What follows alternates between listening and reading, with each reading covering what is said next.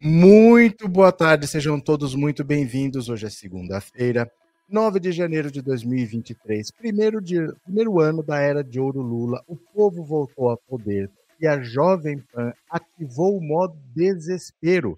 A Jovem Pan agora está vendo realmente a possibilidade real de fechar, de fechar as portas, porque agora tudo que ela construiu ao longo dos anos está se revelando que são crimes, não dá mais para esconder. O que aconteceu em Brasília escancarou que a Jovem Pan estava ao tempo todo apoiando que pessoas tomassem atitudes contra as leis. Porque os comentários que sempre foram feitos sempre foram no sentido de validar tudo que o bolsonarismo radical achava. E o bolsonarismo radical se revelou, ninguém pode tapar mais o sol com a peneira, um movimento criminoso.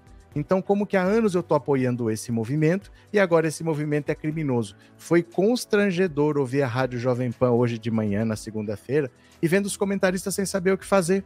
Vou criticar, vou apoiar. Se eu apoiar, eu estou defendendo o crime, mas como que eu vou criticar, sendo que eu estava apoiando até ontem o presidente da Jovem Pan, que já teve os canais do YouTube desmonetizados e que já perdeu quase todos os patrocinadores numa campanha que foi feita na internet de desmonetização e os patrocinadores saíssem, agora renunciou ao cargo. O presidente renunciou, foi forçado a renunciar. Falaram para ele: se você continuar desse jeito, nós vamos fechar. Você vai fechar a empresa que o teu avô fundou. Eu vou te explicar quem que é o presidente da Jovem Pan, quem é o avô dele, são figuras importantíssimas e é um baque num dos pilares do bolsonarismo. Então, se você está aqui pela primeira vez, se inscreva nesse canal, torne-se membro, mande superchat, super sticker e bora, porque o assunto é importante. A Jovem Pan está na rota de fechar. Olha aqui. Tutinha renuncia ao comando da Jovem Pan. Grupo deve divulgar nota. Meu Deus do céu, olha isso aqui. Esse aqui é o presidente da Jovem Pan. O empresário Antônio Augusto Amaral de Carvalho Filho, conhecido como Tutinha, renunciou ao cargo de presidente do Grupo Jovem Pan nesta segunda-feira. O novo presidente será Roberto Araújo, CEO do grupo desde 2014. A informação foi confirmada à Splash pela direção de jornalismo da empresa. O grupo ainda não confirmou institucionalmente a saída, mas uma nota ainda é esperada para hoje pelo mercado de mídia.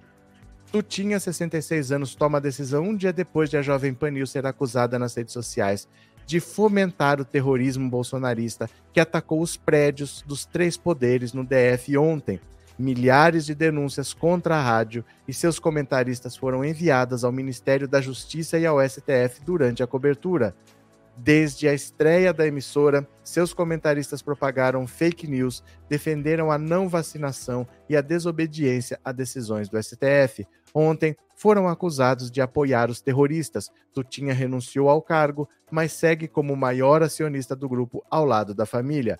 A coluna está procurando a Jovem Pan para que se manifeste a respeito. Se o fizer, o texto será atualizado. Então veja, a Jovem Pan entrou numa rota de apoiar o bolsonarismo que, assim, se você pensar do lado deles, dessa cabeça torta do bolsonarismo, fazia um pouco de sentido. Não estou concordando, estou explicando, tá? Fazia um pouco de sentido pelo seguinte: quando você pensa no Bolsonaro, tem uma diferença do bolsonarismo para o petismo, que é o bolsonarismo depende de estar no poder. Depende da vitória. Porque o Bolsonaro começa a jogar dinheiro nos meios de comunicação que o apoiam, todos os aliados recebem algum cara a minguar, porém, depende da vitória, porque o que o Bolsonaro defende sempre é criminoso.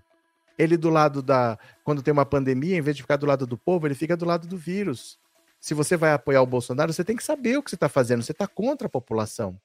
Então, se o Bolsonaro continua no poder, beleza, você vai continuar mamando na fonte, recebendo leitinho da tetinha. Mas se perde, você vai ter que se ver com a justiça. E foi isso que começou a acontecer. Na campanha eleitoral, o TSE começou a bater forte na Jovem Pan e dar direito de resposta para o Lula. Aí os, o próprio YouTube decidiu desmonetizar a Jovem Pan. Dá uma olhada aqui, ó.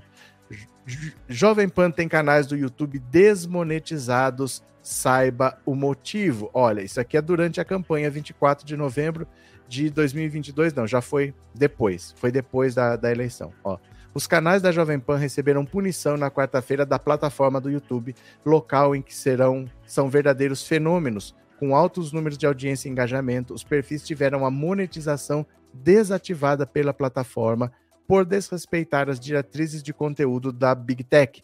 A Veja, o YouTube explicou que o canal Jovem Pan Os Pingos nos Is violou repetidamente a política de combate à desinformação, principalmente sobre o pleito entre Jair Bolsonaro e Lula.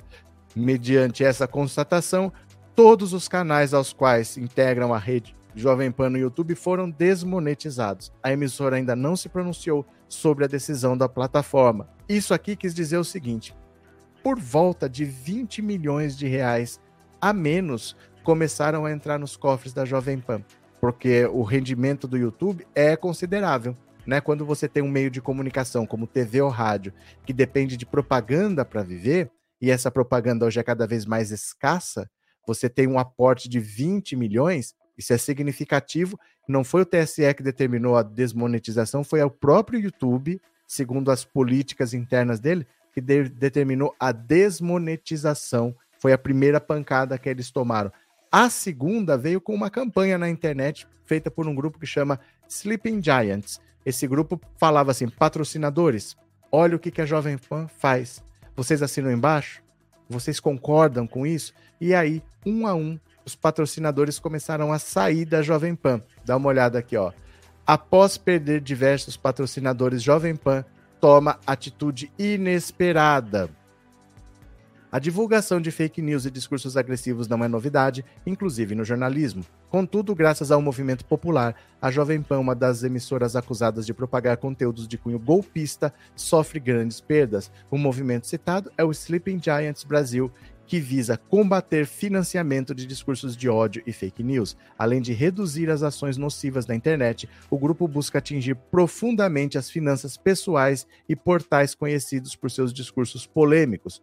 Oito patrocinadores deixaram a emissora. Segundo informações exclusivas do portal Em Off, a Jovem Pan perdeu oito patrocinadores de peso. As operadoras Oi e TIM, o portal IG, a Fintech Quinto Andar, assim como as marcas Burger King, Ipanema, Ponto Frio e Natura. O movimento de saída se deu pela constatação, segundo o Sleeping Giants, de que a emissora divulgava muitos conteúdos golpistas coerente com os defensores da extrema direita. Diante desse cenário preocupante, a Jovem Pan está passando um pente fino nas publicações dos canais da emissora. De acordo com o um levantamento realizado pela Novelo Data, pelo menos 376 vídeos estão bloqueados até o momento. Então, com medo da repercussão, a própria Jovem Pan começou. Opa, o que, que aconteceu aqui? Pera lá. A própria Jovem Pan começou a apagar seus próprios vídeos, bloquear, não deixar mais com acesso ao público, porque ela estava temendo as consequências com os patrocinadores. Agora, com o ato golpista de Brasília, a coisa estourou agora a emissora está sendo acusada de fato de apoiar o golpismo e o, não teve jeito. Tutinha, que é o dono da emissora, teve que renunciar. Ele é o herdeiro do, do grupo, ele é dono, proprietário, mas ele vai ter que abrir mão do comando para tentar salvar a emissora. Mas o caminho agora é muito complicado. Esse Tutinha, deixa eu explicar quem é ele para você, para você entender o quanto isso é grave. O Tutinha, esse senhor aqui que era o presidente da Jovem Pan, o nome dele é Antônio Augusto Amaral de Carvalho Filho. Ó, esse Amaral Carvalho que você está vendo aqui, ó, ele é neto do Paulo Machado de Carvalho. Paulo Machado de Carvalho é o nome do estádio do Pacaembu, não é por acaso. Ele era chamado de Marechal da Vitória. Ele que liderou as delegações brasileiras na Copa do Mundo de 58 e 62. Em 1931, ele comprou a Rádio Record. Existia a Rádio Record a televisão só chegou no Brasil nos anos 50. Então, em 31, ele comprou a Rádio Record. Em 1944, ele comprou a Rádio Pan-Americana, o Paulo Machado de Carvalho. Então, ele era um empresário dos ramos de comunicação. E em 53, a televisão chegou no Brasil em 50, em 53, ele inaugurou a TV Record. A TV Record, que mais tarde foi vendida para o Edir Macedo. Então, é gente com dinheiro. É gente assim com história nos meios de comunicação. O Tutinha é um dos caras que está na história do rádio e que está na história da televisão brasileira por causa do avô, do Paulo Machado de Carvalho, que não é pouco você ser nome do Pacaembu. Ele é uma figura conhecida, rica e importante no desenvolvimento das telecomunicações, dos meios de comunicação no Brasil. A filha do Tutinha você conhece, é a Paulinha Carvalho, né? O Tutinha é Carvalho, Paulo Machado de Carvalho. A Paulinha Carvalho é apresentadora do Morning Show na Jovem Pan ela é filha do Tutinha, ela é herdeira do grupo Jovem Pan, então ela não é uma jornalista contratada, ela é a futura dona do grupo, então é uma família muito respeitosa que está tendo que sair do comando da Jovem Pan. É muito grave o que está acontecendo. Ter os comentaristas que eles têm, como por exemplo o Paulo Figueiredo Filho, que mora nos Estados Unidos, ele é neto do João Batista Figueiredo. O Paulo Figueiredo Filho é neto do Figueiredo, é neto de ditador, do último presidente militar. Então você vê que esse alinhamento estava levando a Jovem Pan para o precipício, os patrocinadores estavam pulando fora, o YouTube foi desmonetizado e a consequência agora poderia ser uma ordem judicial grave. As pessoas poderiam ter que responder pelos seus crimes. Então, uma mudança na linha editorial era necessária e você tinha que decidir o que, que você ia fazer, porque ninguém sabia quais seriam as consequências. Né? O Ibanês, governador do Distrito Federal, foi afastado do cargo por 90 dias. O, a AGU, a Advocacia Geral do União, pediu a prisão do secretário de Segurança Pública do Distrito Federal. O que, que poderia acontecer com a Jovem Pan? Então o grupo retirou o presidente, que não é qualquer presidente, é um cara da história do rádio e da televisão no Brasil, e o que vem pela frente para a Jovem Pan é muito ruim para eles, né? Para o Brasil e para a democracia, eu deixo a seu critério decidir se é bom ou ruim. Mas para eles é muito ruim. A Jovem Pan está no caminho da ruína, está no caminho de fechar. E eu quero saber qual é a sua opinião. Sem dinheiro do YouTube, sem dinheiro de patrocinador e apoiando o bolsonarismo golpista, sem presidente agora, o que você acha que deve acontecer com a Jovem Pan? O que você gostaria que acontecesse com a Jovem Pan? Escreva aqui nos comentários que eu vou ler todos com paciência, tá bom? Essa é a notícia. De noite tem live às 19 horas. Volte para conversar. Um beijo grande e eu já fui. Valeu, obrigado.